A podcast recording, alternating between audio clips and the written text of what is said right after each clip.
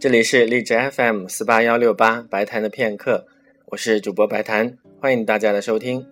今天是二零一四年三月十九日，我们对于肖斯塔科维奇第五交响曲的聆听也到了最后的阶段，第四个乐章。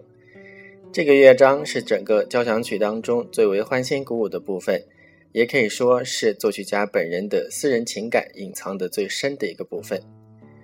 法杰耶夫在出席了交响曲的首演之后，当晚在他的日记当中写道：“第五交响曲的末乐章就是一个永恒的悲剧。”而在很多年之后，